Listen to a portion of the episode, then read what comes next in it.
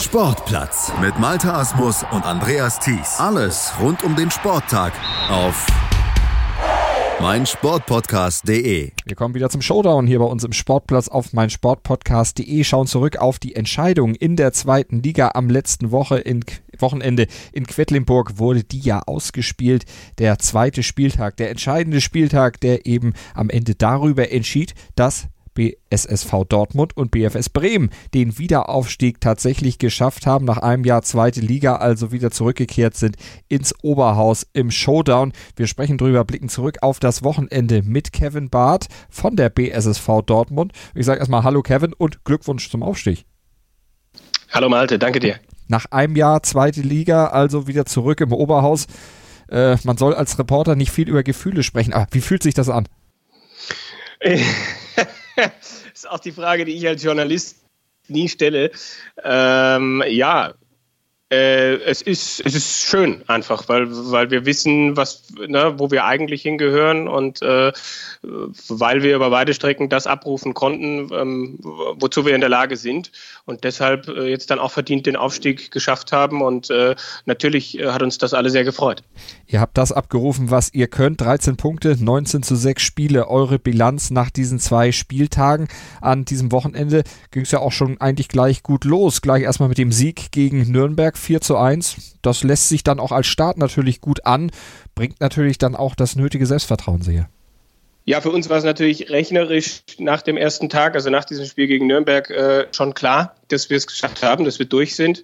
Ähm, von daher war das sehr, sehr wichtig. Die Nürnberger ein unangenehmer Gegner, ähm, weil die alle sehr viel ähm, schnell und direkt die, ähm, die Bälle retourniert haben und sehr hart gespielt haben. Nicht immer genau, aber gerade das macht sie dann eben auch sehr unberechenbar. Im Triple mussten wir einen 16 zu 20 Rückstand aufholen, was wir dann mit einem äh, schönen 16 zu 0 Run geschafft haben. Das war vielleicht so das Schlüsselerlebnis äh, dieser Partie dann auch. Also das hat euch dann den Meistertitel in der zweiten Liga eingebracht. Jetzt ist mit euch Bremen aufgestiegen. Ihr seid letztes Jahr auch zurück oder äh, abgestiegen aus der ersten Liga. Jetzt also gemeinsam wieder zurück. War das äh, vor der Saison zu erwarten? Ist es im Showdown auch so, dass die Absteiger meistens dann die Favoriten auf den sofortigen Wiederaufstieg sind? Wie muss man sich das vorstellen?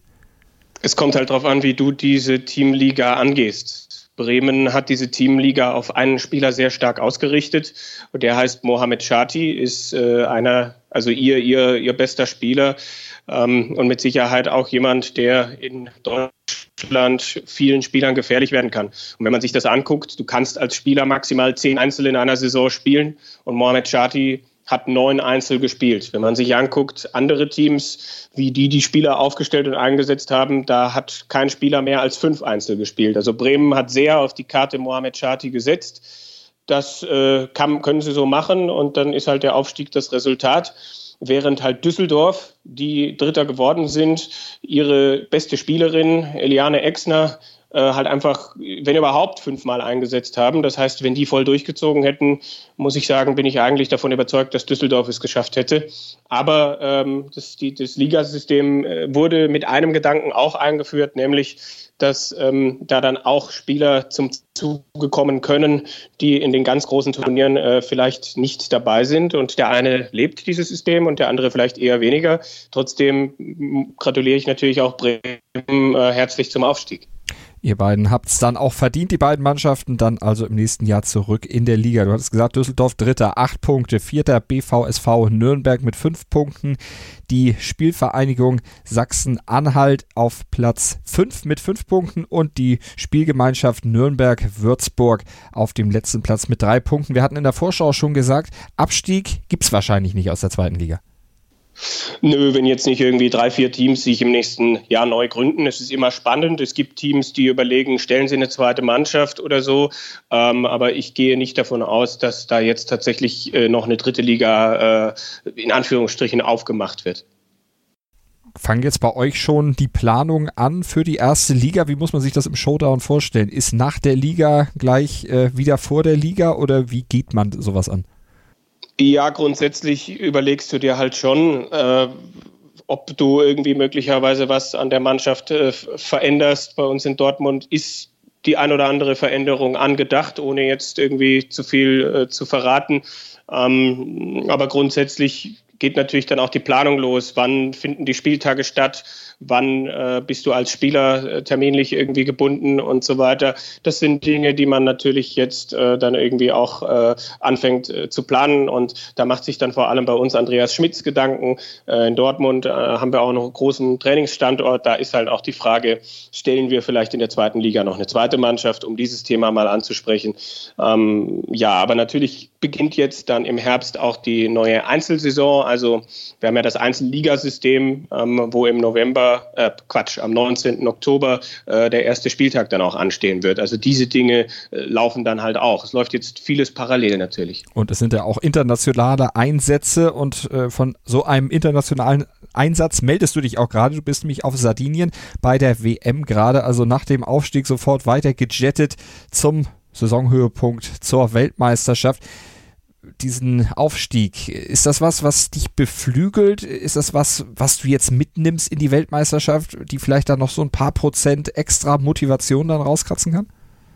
Ja, es ist so ein bisschen zweischneidig. Man muss das immer gut einordnen können. Auf der einen Seite hat man schon gesehen, dass ein, ja, ein gewisses spielerisches Gefälle da ist, auch in der zweiten Liga zwischen unterschiedlichen Mannschaften, unterschiedlichen Spielern. Das heißt, man darf gewisse Dinge nicht zu hoch hängen. Ich weiß aber auch, wie ich in meinen Einzelnen und auch im Triple am Wochenende gespielt habe.